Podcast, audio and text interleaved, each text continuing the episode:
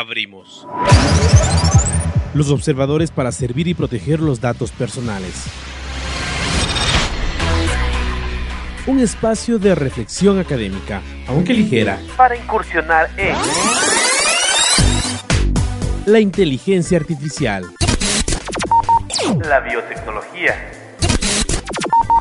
el cibercrimen, la privacidad y la intimidad de los datos, las empresas fintech, la blockchain y los variados conceptos en los que se combinan la comunicación y la ciencia. La cuarta revolución industrial que nos está cambiando la vida. Una producción conjunta de las áreas de Derecho y Comunicación de la Universidad Andina Simón Bolívar. Presentada por el Observatorio de Cyberderechos y Tecnosociedad. Bienvenidos.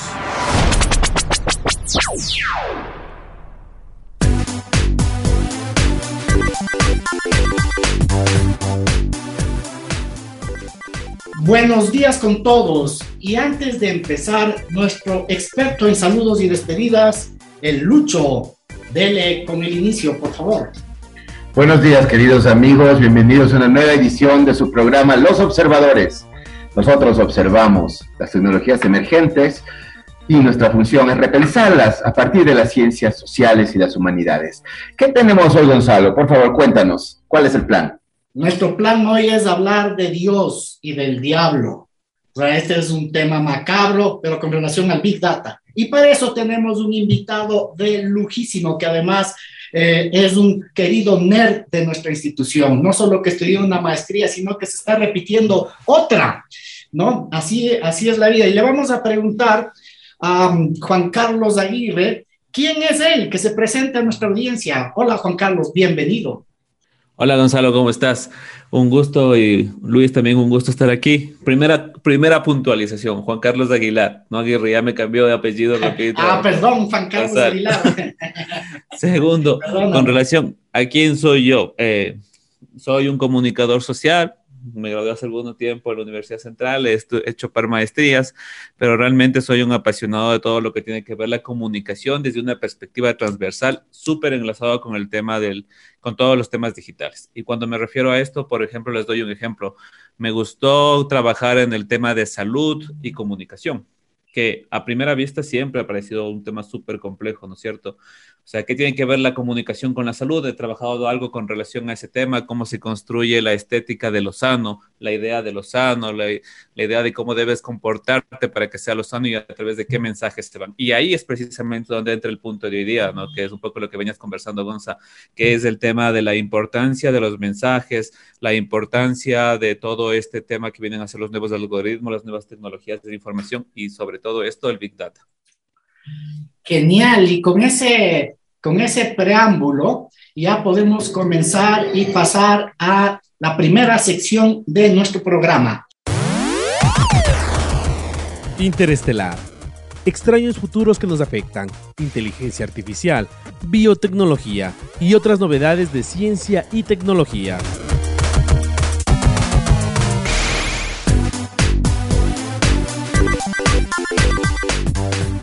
Pues bien, veamos, ¿qué tenemos para ahora?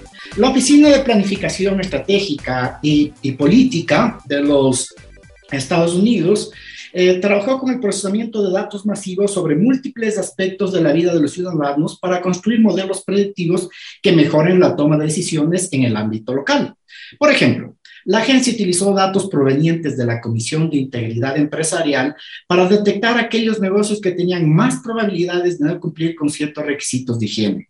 Con base en esos datos y a partir de un sistema inteligente para detectar declaraciones de impuestos posiblemente fraudulentas, el Estado de Nueva York destinó mayores recursos a la lucha contra el fraude fiscal y como resultado de esto, aumentaron los ingresos de las arcas públicas en 100 millones de dólares. Imagínense. Eh, mientras que las transferencias fraudulentas disminuyeron en más de mil millones en el primer año. Nueva York también utiliza y cruza datos provenientes de diferentes agencias para abordar de manera proactiva el déficit de vivienda y entender mejor sus causas. Esto es una de las posibilidades que ofrece el Big Data. También podríamos ver sus efectos en Brasil, en educación, en, um, en Holanda, en Bélgica, para el tema de la salud que ya mencionó Juan Carlos. Es decir, el, Big Data como una herramienta de gestión pública, incluso de gestión humana, muy interesante. Pues bien, con, esta, con este antecedente, hemos, eh, hemos, hemos eh, entrado al tema del Big Data como Dios, el Dios bueno, las ventajas del Big Data. Ahora vamos a hablar del diablo. Em, y con esto, la primera pregunta. Juan Carlos, eh, ¿cuál es el peor de todos los uh, diablos en el Big Data? Me atrevo a decir que quizá el tema político. Y a, a partir de esta afirmación, preguntarte, ¿modifica el comportamiento o es que descubre un comportamiento que puede manipularse? Cuéntanos, ¿cuál es tu opinión? Gonzalo, con, relación a esta pregunta, lo primero que hay que establecer es que el Big Data es maravilloso. O sea, más allá del bien, está, incluso diría que está más allá del bien y el mal, más allá del diablo y Dios. En realidad el Big Data es útil. Que no estoy el Papa, ¿eh? que no estoy el Papa. bueno, pero en todo caso, él tampoco va a discutir que el Big Data es útil como tal. El problema es cuál es la utilidad que se le da a ese Big Data, ¿no es cierto? Y aquí, por ejemplo, tú nos adelantabas un poco el criterio con relación a este tema de la política. ¿Cómo maneja la política el Big Data? ¿Qué tan perjudicial puede ser en la política el Big Data o realmente es un apoyo? ¿Por qué está en la política este tema? ¿No es cierto? Eh, y, y para analizar ese punto, creo que es importante también jugar un poco con lo que señalabas en el segundo elemento, que era, se crean estas necesidades, eh, se descubren las necesidades, y este es un debate que lo tiene el marketing hace muchísimo tiempo atrás.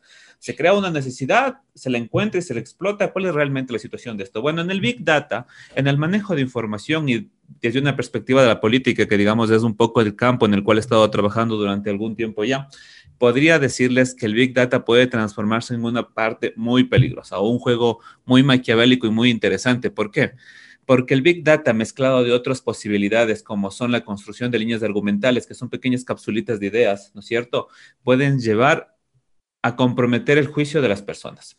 Y esto es súper complejo. O sea, más allá de lo que se permita ver, de las necesidades que se construyan, eh, hay un problema gravísimo, que es qué, necesidades, qué problemas, qué temas, qué sectores se visibilizan. Y en la política, utilizando el Big Data, ese puede ser el mayor riesgo que podemos enfrentar, porque una política que, que sirve, que utilice el Big Data para establecer diferentes elementos, para que, para que construir lo que es bueno, eh, para construir lo que consideras una verdad, se vuelve una, una política que termina separando los sectores sociales, que se termina dividiendo a las personas y que termina polarizándola muchísimo, ¿no? Entonces, ustedes deben saber muy bien que en la sociedad hay por lo menos, les voy a hablar electoralmente hablando, ¿ya? ¿Cómo, cómo hiciéramos esto si fuera una campaña política? En una campaña política todo el mundo sabe que hay por lo menos tres tipos de personas, tres tipos de electores, tres tipos de públicos a que quiero convencer.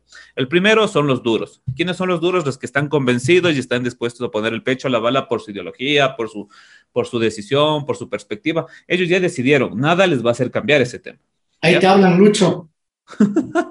ese, es un sector, esos son los duros. El segundo sector es el sector de los blandos. ¿Cuáles son los sectores de los blandos? Es un sector que no está decidido por este tema, es un sector que, que entra muchísimo este mensaje de todos los políticos son malos, esto está desgastado, ¿para qué voto aquí esto? Un sector en el cual puedes jugar muchísimo con el rol de con el rol del voto nulo. En, fin, es un sector al cual se le puede convencer. No está totalmente en contra del uno ni totalmente a favor del otro. En todo caso, se, se puede trabajar con el sector. Y hay un tercer sector que son los maleables, ¿no es cierto? Este sector que es el sector que ya va, que ya va eh, siendo arrastrado, digamos, por la corriente, en el cual se puede persuadir sencillamente. Es un sector eh, mucho, más, mucho más reducido. En, el en Ecuador, básicamente, cuando se han trabajado en campañas, se han utilizado los dos principales sectores, que son los blandos y los duros.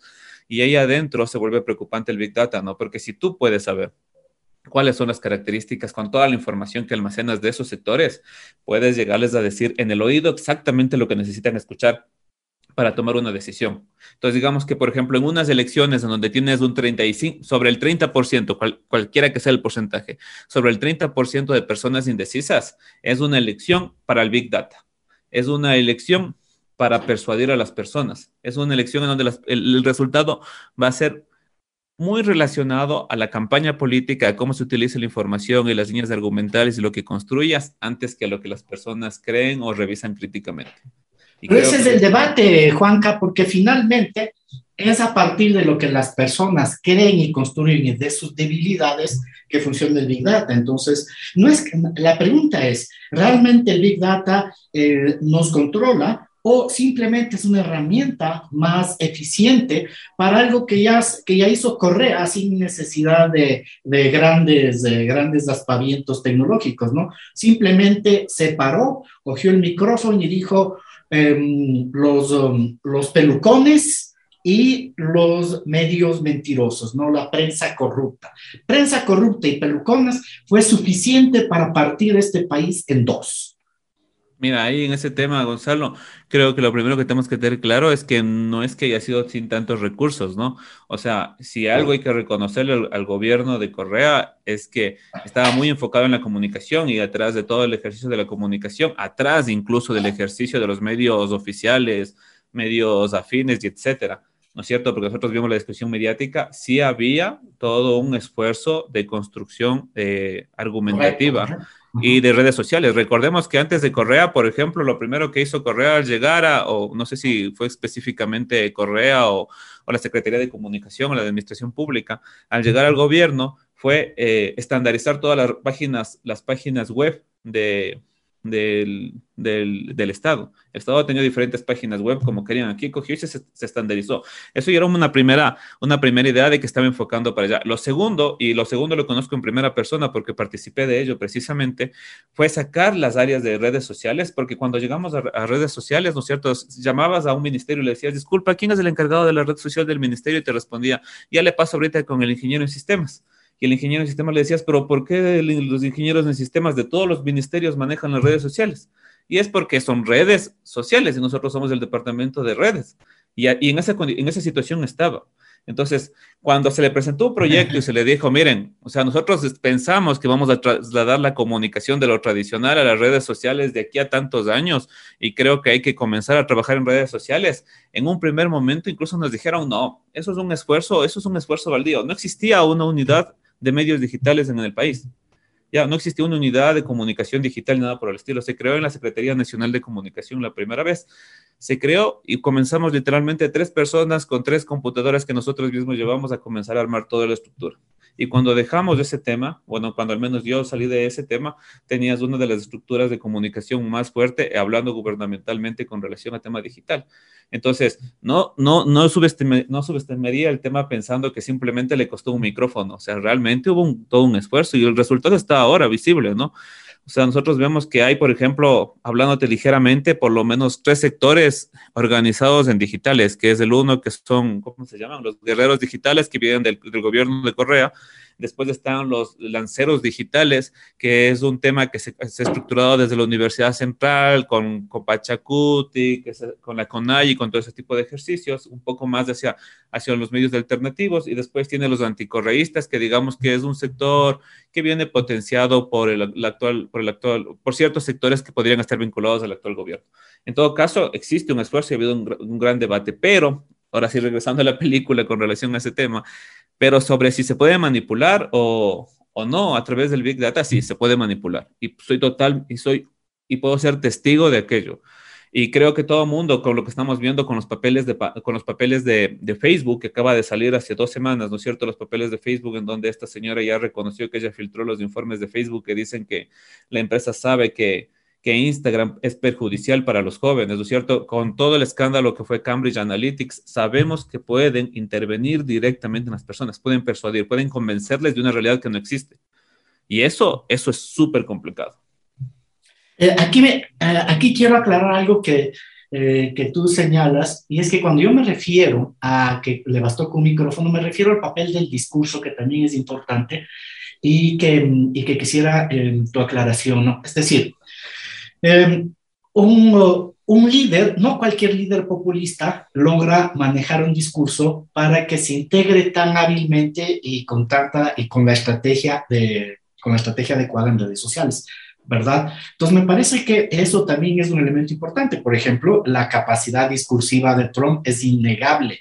Eh, para esto. Y eh, comparemos con la discursividad de, Moreno, que es, realmente le, resulta cuando hace bromas, ¿verdad? Pero después la pandemia le puso serio y nos no logró articular un solo discurso un solo discurso más. Entonces, con todo el esfuerzo, y qué va la pregunta, con todo el esfuerzo del Big Data, de las redes y todo, y todo el asunto, si no hay capacidad de micrófono, por decirlo así, ¿no? Eh, ¿Funciona?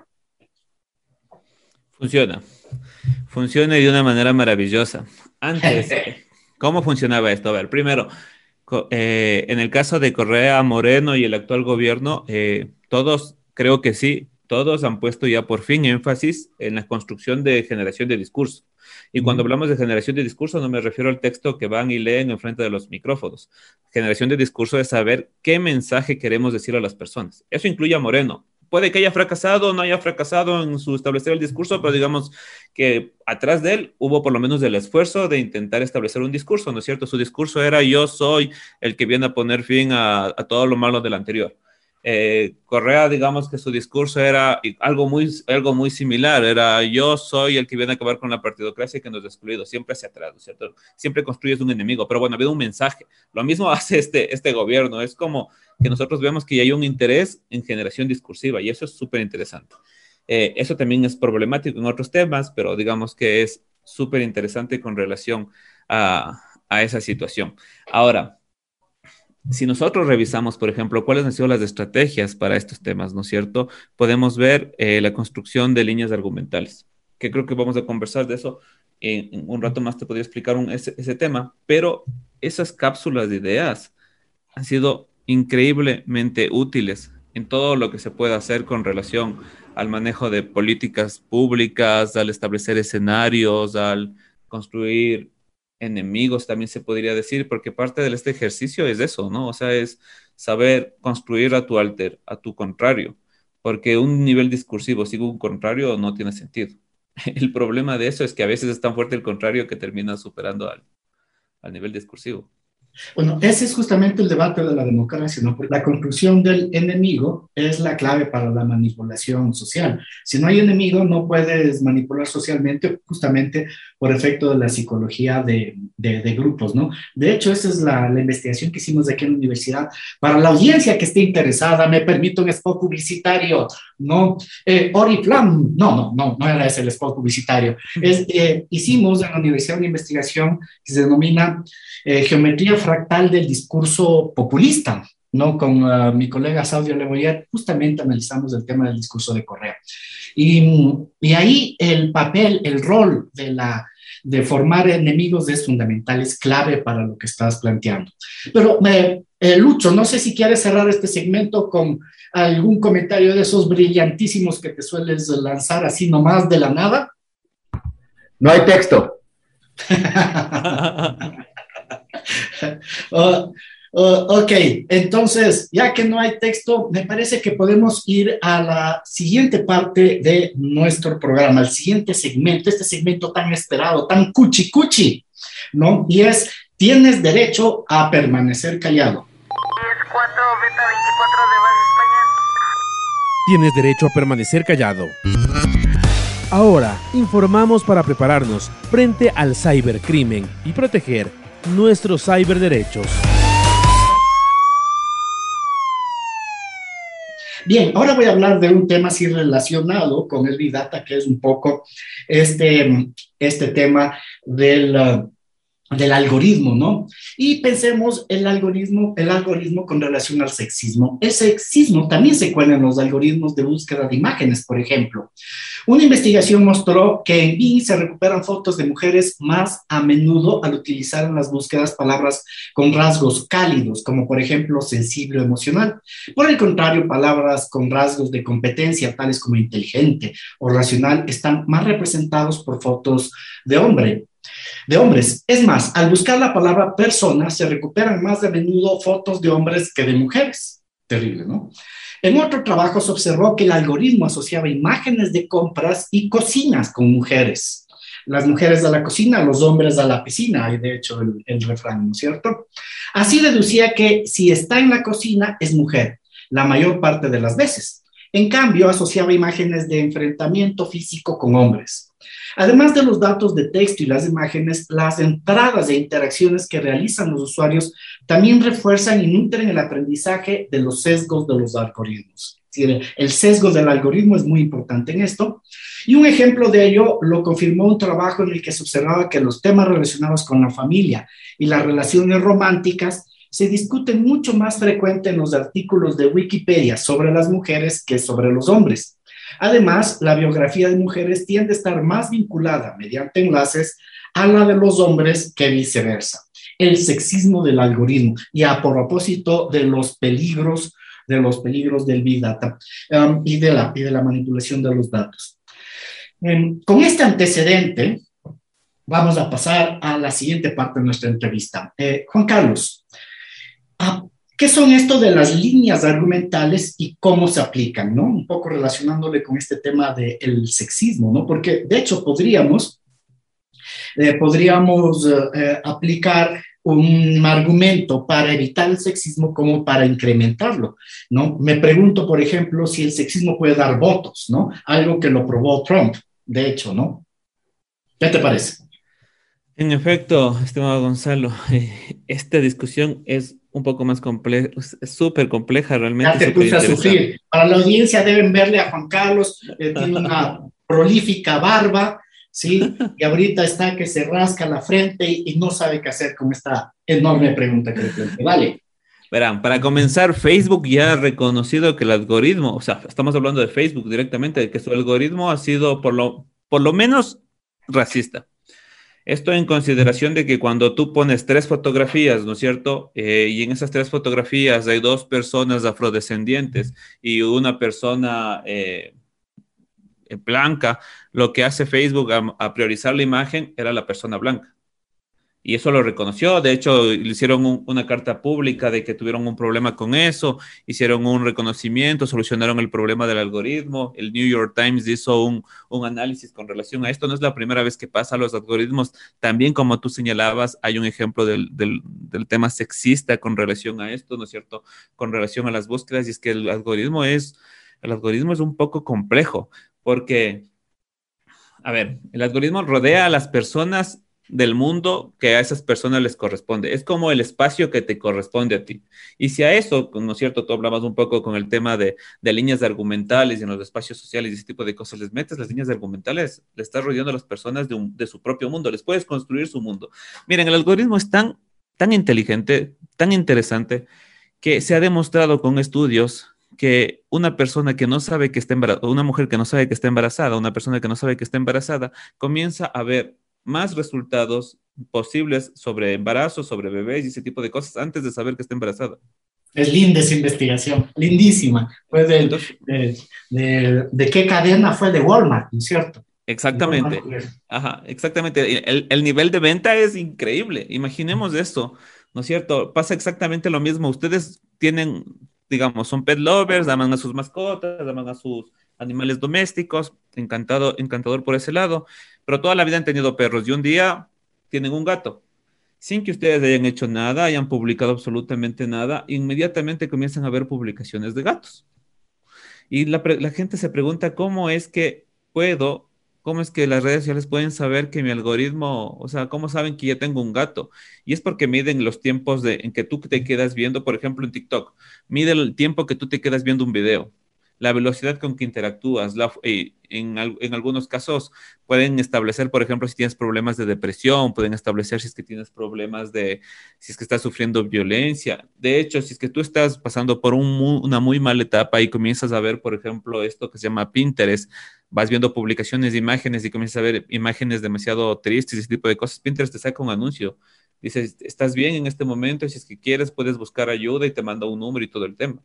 O sea, estamos hablando que el algoritmo es maravilloso, ¿no? O sea, puede saber muchísimo más de ti, de lo que sabe tu esposa, de lo que sabe tu novia, de lo que sabe tu mamá, tus hermanos.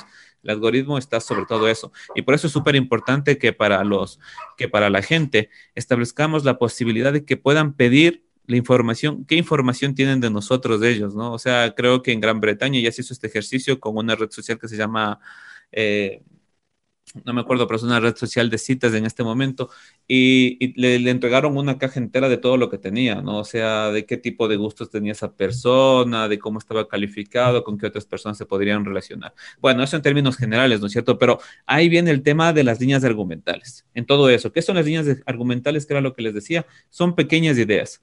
Lo que nosotros hacemos en Latinoamérica, sobre todo, es que tenemos una tradición del contar historias. Te cuentan historias. Si nosotros logramos comprimir la historia a una línea argumental, una sola idea, y lo vamos a lograr implantar eso en la mayoría de la gente, ¿no es cierto? Ya sabíamos qué tipo de, personas hay, digamos, hay una persona que tiene una perspectiva dura, que sabemos que nos está apoyando ahí, y además sabemos de esa persona que es medio hipocondriaca, que le interesa el tema de la salud. Entonces tenemos que escribir la línea argumental, ¿no es cierto? El mensaje, la idea específica ¿Qué ella necesita escuchar? Y hay una pregunta. Antes nosotros, nosotros, perdón, hay un tema también. Antes necesitábamos que nos vengan y nos digan directamente. Ahora las redes sociales te lo dicen, son el enunciante, la persona. Entonces estás viendo en las redes sociales y de pronto te sale una, una, y te lo digo porque en campañas políticas lo he visto, es que se ha hecho así, ¿no? Te salen de pronto, tú comienzas a, rodar Facebook y te salen noticias que son las famosísimas fake news que dicen el otro candidato eh, eliminará el seguro social para una persona que es hipocondríaca, eso ya le comienza a preocupar. Después, nueva variante del COVID se reconoce en tal ciudad, que es la ciudad que tú quieres, ¿no es cierto? El, sin embargo, el otro candidato dice que no es un tema de preocuparse. Generas el miedo. Y después de eso, tú mandas una línea argumental, ya eso es una línea argumental, un mensaje que dice, por ejemplo, mi candidato va a resolver, eh, ofrece salud para todos, al cueste lo que cueste. Y ya, te acabaste de llevar a esa persona, ¿me entiendes? O sea, esa persona va a estar contigo porque su interés mayor, que es el tema de la salud, su miedo mayor que le generaste, ¿no es cierto? Durante tres, cuatro o cinco semanas que le fuiste publicando y bombardeando con temas, de pronto ya tiene una solución. Y eso funciona muy bien. Entonces, cuando hablamos de, de líneas argumentales, ¿no es cierto? Hablamos de mundos como tal. Hablamos de persuadir al sujeto, pero desde la construcción de todo su entorno. Y para eso sirven muchísimo los algoritmos. No solamente que vas de pronto, esto es súper interesante, no solamente que vas y lo miras en tu celular, sino que después vas y lo miras en tu computadora, en, tus correo, en tu correo, tu pareja también comienzan a llegar las notificaciones así, porque el algoritmo entiende cuáles son las relaciones y, comprende que, por ejemplo, si es que tú te quedaste viendo mucho tiempo aquí, tu pareja también, entonces también sabe que llegándole a ella te va a llegar a ti. Y de pronto todo tu contexto está rodeado. Y eso muy bien desde el ámbito comercial, pero pensemos políticamente cinco segundos. Eso divide tanto a las personas, divide tanto a las personas porque las personas ya no pueden dialogar porque están viviendo mundos totalmente diferentes. ¿No es cierto? O sea, una persona que navega en un algoritmo en donde está seguro, por ejemplo, que me voy a inventar que los leo, que la Tierra es plana, ¿ya?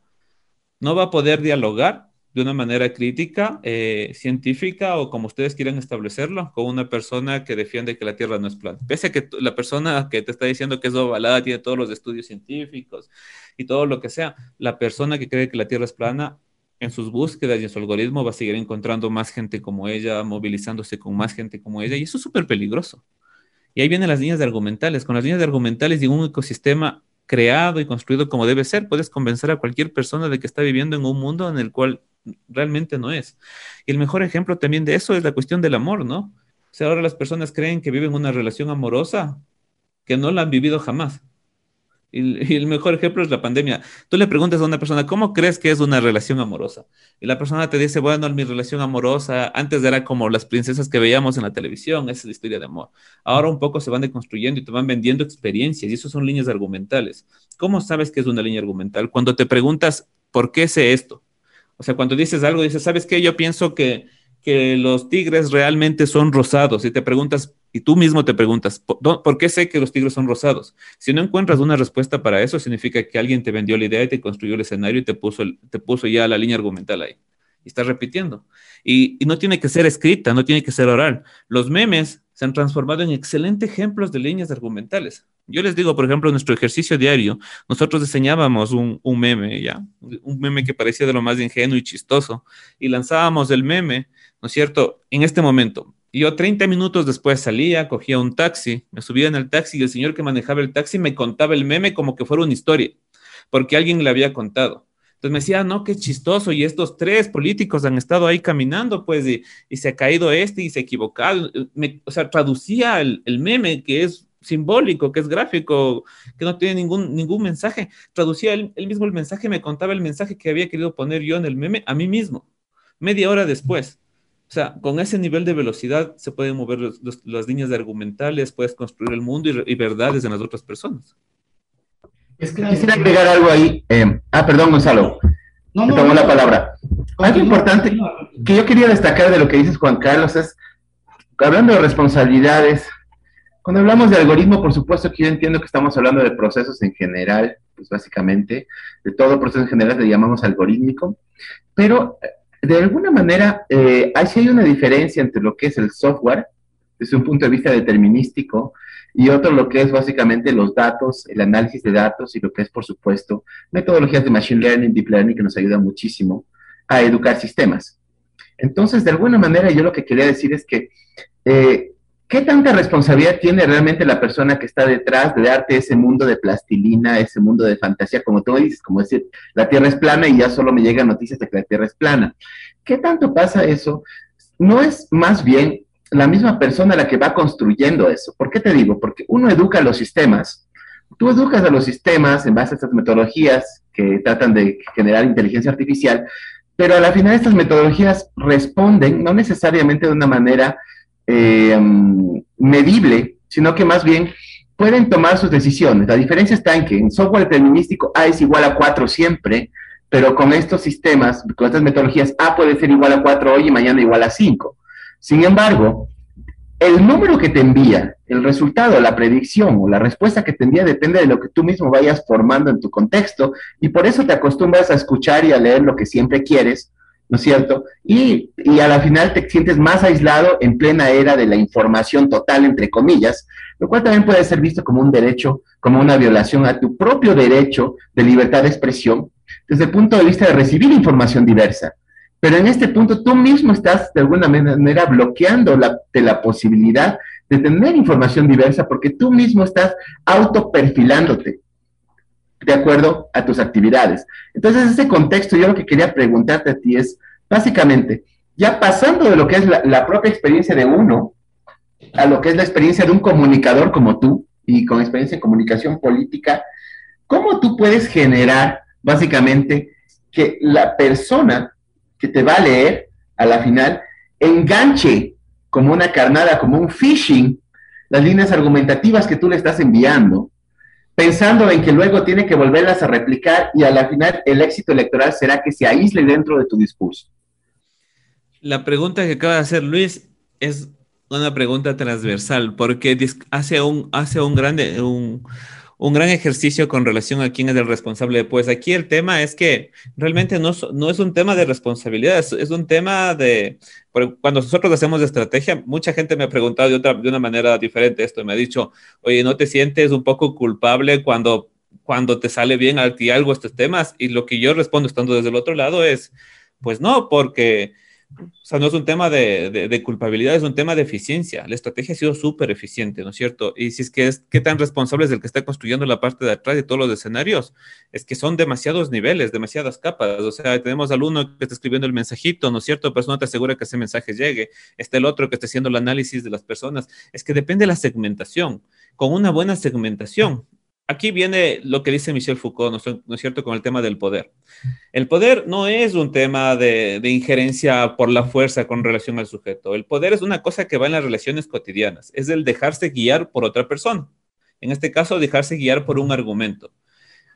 Trabajar en ese lado es trabajar a través de la idea del poder. ¿Y cómo construyes de este tema? Vas dándole esas cosas y las personas va eligiendo ¿no es cierto? ¿Qué cosas ver? ¿Qué cosas? Esa es la huella algorítmica que uno va, que uno va generando y con lo que trabaja el algoritmo. O sea, si tú eres una persona eh, académicamente formada en este tema o sabes algo, cómo funciona el algoritmo, lo que vas a hacer es lo que decía un poco Gonzalo alguna vez que conversamos, es ir engañándole al algoritmo para que me vaya mostrando otras opciones, ¿no es cierto? Entonces yo voy en el algoritmo y en una red social pongo para entregar mi información, yo que sé, digo que tengo 18 años y en la otra digo que tengo 38 y en el uno me gusta la música clásica y en el otro me gusta el reggaetón. Entonces vas confundiéndole con relación a esto y se van multiplicando las opciones que tú puedes ver. El problema es qué tan informadas están las personas con relación a esto, qué tanto saben del riesgo que existe con relación a esto, porque si una persona no sabe de eso, está simplemente, va, va a seguir leyendo lo que esa persona quiere leer. Y el problema es que antes de que exista esto, esa persona por lo menos tenía la posibilidad de vez en cuando de ver otra opción, ¿no es cierto? Otra realidad. Ahorita, si es que esa persona no está formada con relación a esto, si es una persona, miren, ni siquiera abren las noticias. Todos estos ejercicios de fake news se basan en memes que no tienen ningún enlace y la gente repite esos memes, o sea, lo transforma en narración oral sin tener ningún enlace. Entonces son personas eh, que no tienen una perspectiva crítica. Y ahí es súper interesante porque es que el, mismo problema puede ser la solución. Porque si nosotros formamos a las personas dentro de la posibilidad de entender algoritmos, dentro de la posibilidad de comunicación digital, de las posibilidades digitales, resulta que vamos a tener gente muchísimo más formada que va a terminar modificando el algoritmo de una manera súper útil, ¿no es cierto?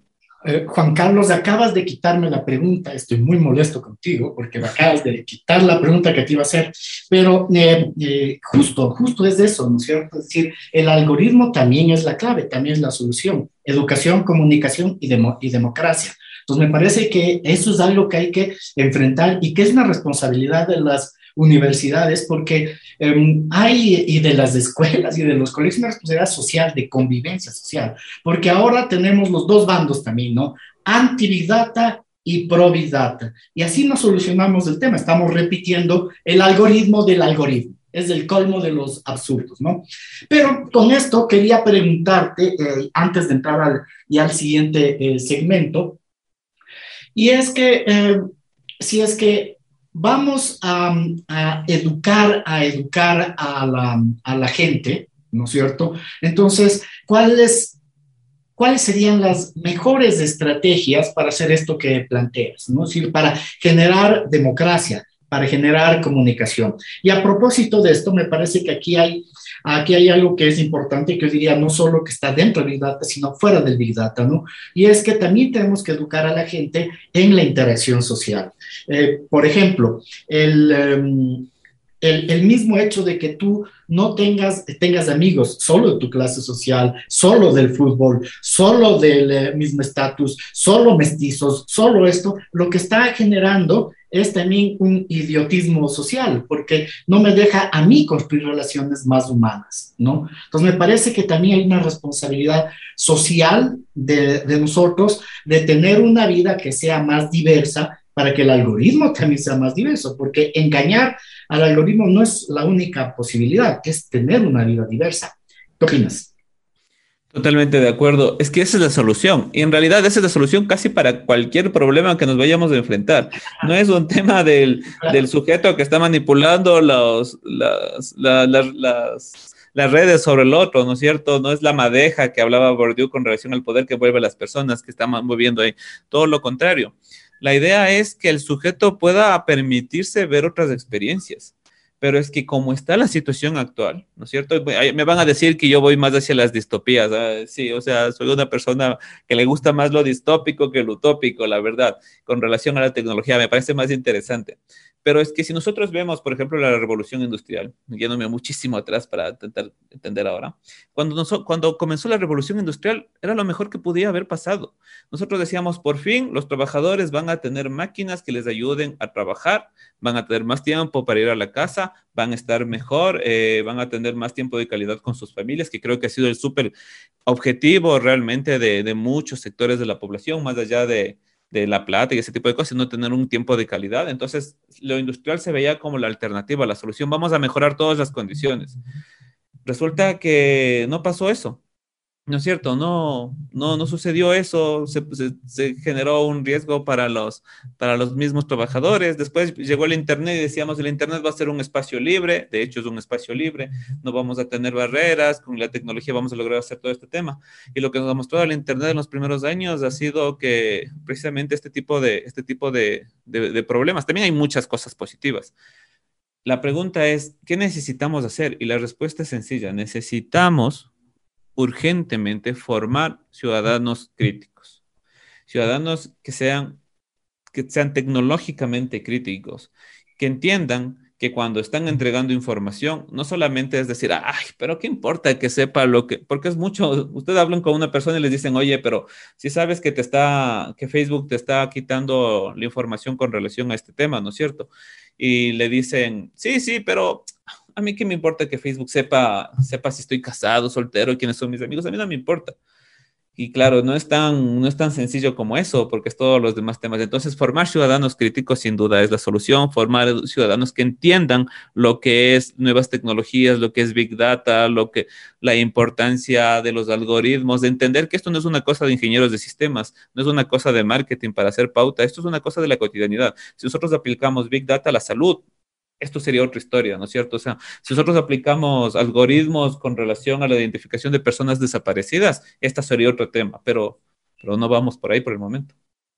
Bueno, y es posible, ¿no? De hecho, Correa lo hizo, ¿no? Logró que ah, desde el señor eh, que vulcaniza las llantas, hasta el académico repitieran el mismo discurso. Entonces, eh, eso que es en negativo también se puede lograr en positivo, es decir, que la gente tenga mejores ideas de lo social. Con, con esta interesante este interesante fin de la primera, de la segunda parte de la conversación, vamos al tercer segmento de nuestro programa. Tecnomúsica y Tecnocine. Un momento para escuchar la tecnociencia que vemos en el cine. Y querido Juan Carlos, a propósito de tu afán de la distopía, que déjame decirte que eh, te cuadra muy bien con el perfil, ¿no es cierto? El algoritmo ya te tiene, el algoritmo Ordóñez ya te acaba de leer tu perfil y justo por eso te escogí yo esta hermosa serie de Netflix que es Love, Dead and, um, and Robots, que es una, una serie de animación, pero hermosa, hermosa, que la pueden ver en, Netflix, no estoy haciendo publicidad, pero pues, ahí es que la pueden ver, que curiosamente está dirigida por Jennifer Yu, una, una mujer, a propósito del segmento anterior sobre, sobre el sexismo en el algoritmo.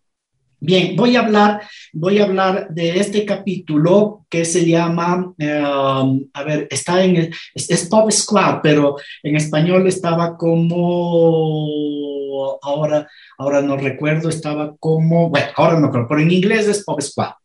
En este, en este corto de género negro basado en un relato de Paolo eh, Sigalupi, un policía de una realidad donde la humanidad puede vivir eternamente a través de la inyección de lo que parece un compuesto nanotecnológico, es la impresión que me dio, el policía tiene que investigar a las familias que tienen hijos escondidas y asesinados. Entonces, imagínense, tiene que llegar, ve a un niño, eh, un niño, un bebé y lo mata. Ese es el rol para sostener el sistema social. Aunque, en este capítulo hay una crítica al hedonismo, al hedonismo social, sin embargo impactó esta visión de nuestro presente, de no querer, eh, de no querer hijos por miedo al futuro. No cada vez mis estudiantes, hombres y mujeres en no hijos, no hijos, no hijos, no, no digo que esté bien o mal, simplemente lo señalo, eh, por miedo al futuro. Y en este futuro, en cambio, hay el deseo de no tener hijos para conservar ese presente. Es decir, si yo no tengo hijos, puedo mantener unos 200 años de vida con inyecciones nanotecnológicas, ¿no? De hecho, el personaje femenino que aparece aquí en el, en el en el capítulo es de una mujer que vive 200 años y tiene un hijo. Entonces se aísla de la sociedad para criar a su hijo porque ya no encontraba sentido. En este, en este contexto distópico, vamos a um, escuchar la, la, canción de Alice, ¿no? Una versión en, en, tono de ópera muy hermosa que espero que le eh, disfruten nuestra audiencia. Ahí va.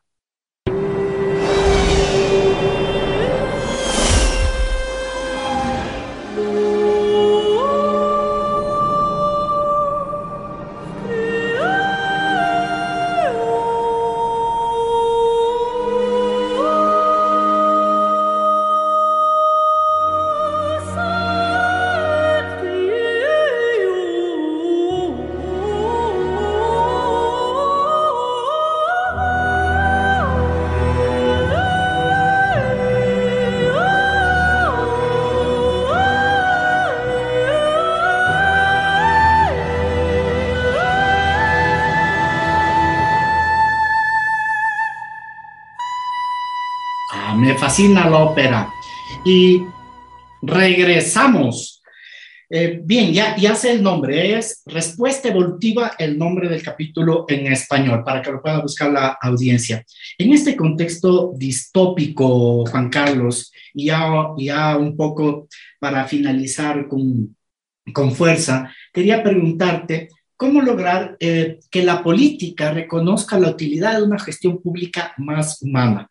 Es decir, yo pienso que en el contexto que vivimos, los políticos ven lo útil de la manipulación social, pero no ven las consecuencias, porque finalmente es como perder el país en el cual la corrupción mismo les permite enriquecerse. Pero finalmente lo destruimos tanto que ya ni siquiera cabe el espacio de la corrupción como en Venezuela, ¿no es cierto? O sea, ya no quedó país y solo es un pequeño grupo el que se alimenta de riqueza. Entonces, en este juego de manipulación, finalmente perdemos todos, ¿no? Incluso los que viven de la corrupción y la manipulación, hasta ellos van a perder, porque no va a quedar país.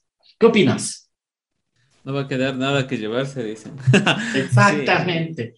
sí, eh, sí eh, totalmente de acuerdo. A ver, con relación a cómo lograr que la política reconozca la utilidad de una gestión eh, más humana, ¿no es cierto? Yo creo que aquí la respuesta es ciudadanizar la política. ¿A qué nos referimos con eso?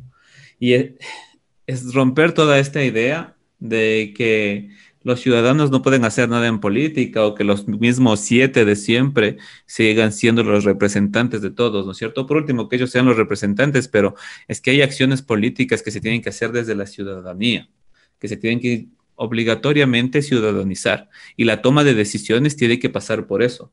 Eh, mucha gente, o sea, todo este tema de que los, los políticos... Eh, como tal son malos y se roban y todas esas vainas. Lo único que ha generado es que la gente no quiera meterse ahí.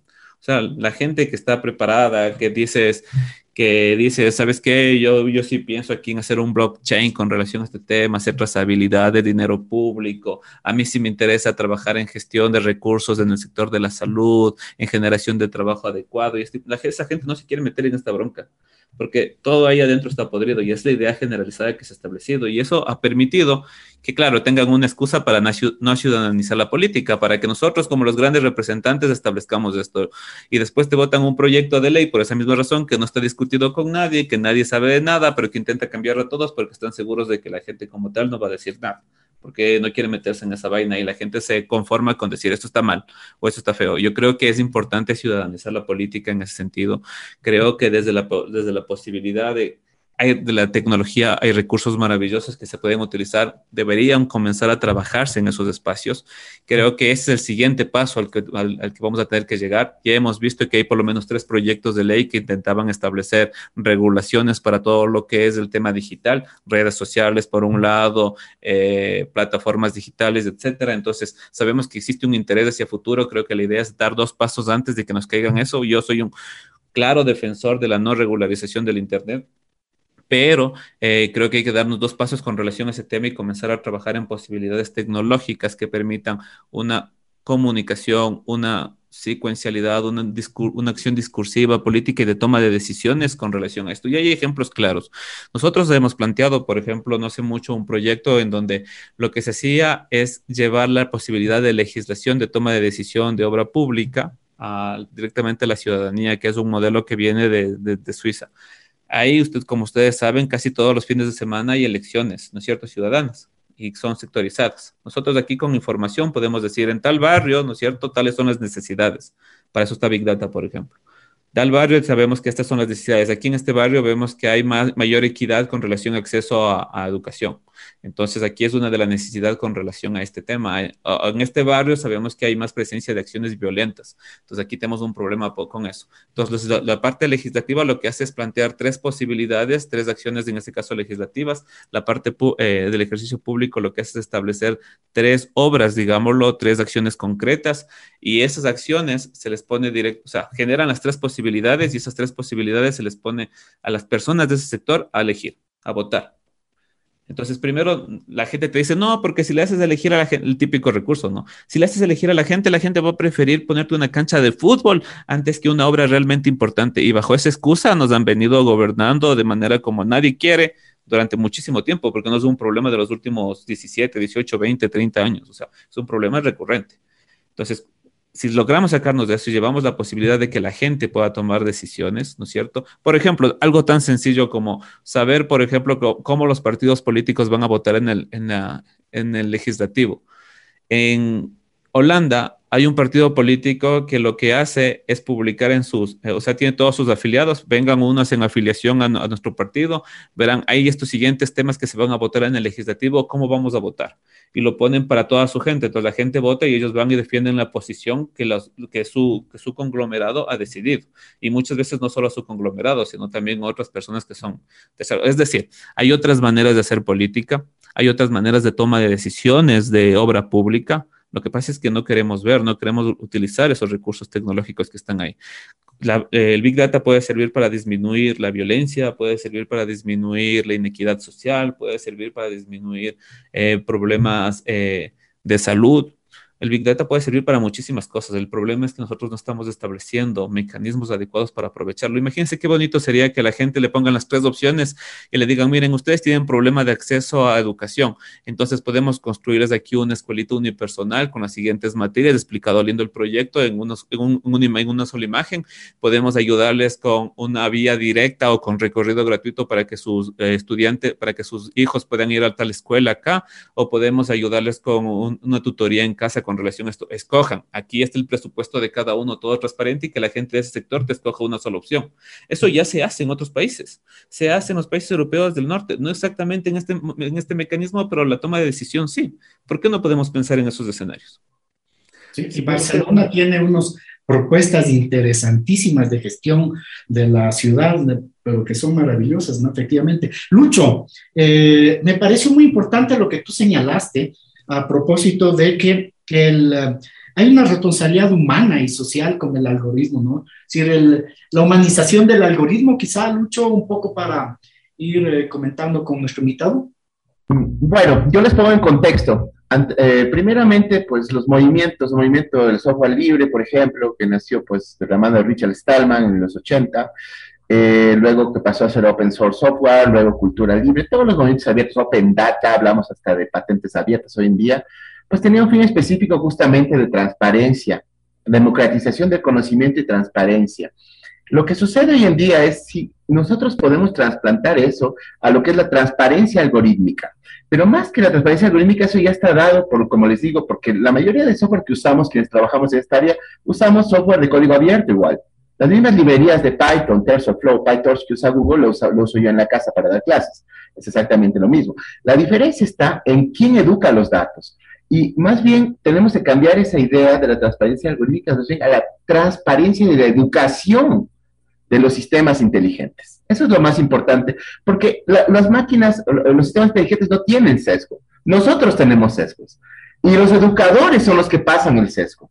¿Ok? Cuando hay un proceso ajeno a la persona. Cuando la persona interactúa tal como nuestro querido invitado Juan Carlos nos ha dicho, uno mismo crea su, su mundo de plastilina, ¿no es cierto? Su mundo de espejismos. El algoritmo al final solamente sigue a lo que tú estás buscando en la vida para darte más placer, porque la gente cuando ve algo que le da la razón siente placer, ¿verdad? Dice, ah, yo estaba en lo correcto, qué bien, estoy viviendo por el sendero. Eh, eh, exactamente. Entonces, eso es el punto. Tenemos que cuestionarnos también en la transparencia de esta educación a los algoritmos. Ese es el punto. Y en cuanto a la democracia participativa, por supuesto, sí, eh, hay plataformas, Juan Carlos las conoce re bien, supongo igual. No me acuerdo el Democracy OS, ¿no es cierto? Por ejemplo, que salió mucho este sistema de un conglomerado de gente de Argentina, que se usaba mucho, yo recuerdo pues en mis, mis, tiempos de activismo en el Partido Pirata Europeo, justamente, pues. Entonces usábamos muchísimo esto justamente hasta para tomar las propias decisiones del propio movimiento, ¿sí? Entonces, es súper interesante, pero esto ¿Cuál fue? Y yo, y esto te lo dejo a ti, Juan Carlos, para terminar. Para mí, al menos, estas iniciativas muy potentes hace 10 años se diluyeron. También te incluyo lo de los wikis, comenzar a hacer wikis para hacer un ejercicio de socialización pues, de las propuestas legislativas, se diluyeron por el, lamentablemente por el oligopolio, más bien este monopolio de lo que son los GAFA, ¿no es cierto? Google, Amazon, Facebook, Apple, y por ahí ya entran otras, como por supuesto ByteDance, etcétera. Entonces, tú puedes ver que este monopolio a la final hizo que muchas personas digan, pero ¿para qué voy a poderme discutir usando el Democracy OS, que me da soberanía tecnológica, me da independencia, dice que nadie me está vigilando y perfilándome? ¿Para qué? Si, si todo el mundo está en Twitter y en Facebook. Entonces, a la final, toda la gente por comodidad no eligen esto. Prefieren oírle a, quienes acusan a los activistas informáticos que oír lo que nos dice, por decirte, Joe McAfee. Joe McAfee, un personaje, como saben, murió en situaciones muy raras hace muy poco tiempo. Prefieren oírles a ellos, a esas influencias, que oír a Edward Snowden, por darte algunos nombres. Entonces, yo te digo esto, ¿cómo hacemos para que a la final esta democracia participativa sea una realidad si los ciudadanos también de pronto tienden en la facilidad de usar los GAFA y no estar en un entorno no vigilado dentro de lo que nos ofrece el Internet. Lo que dice Luis es totalmente cierto. Existen alternativas, es básicamente eso, ¿no es cierto? Existen alternativas para que nada de esto nos pase.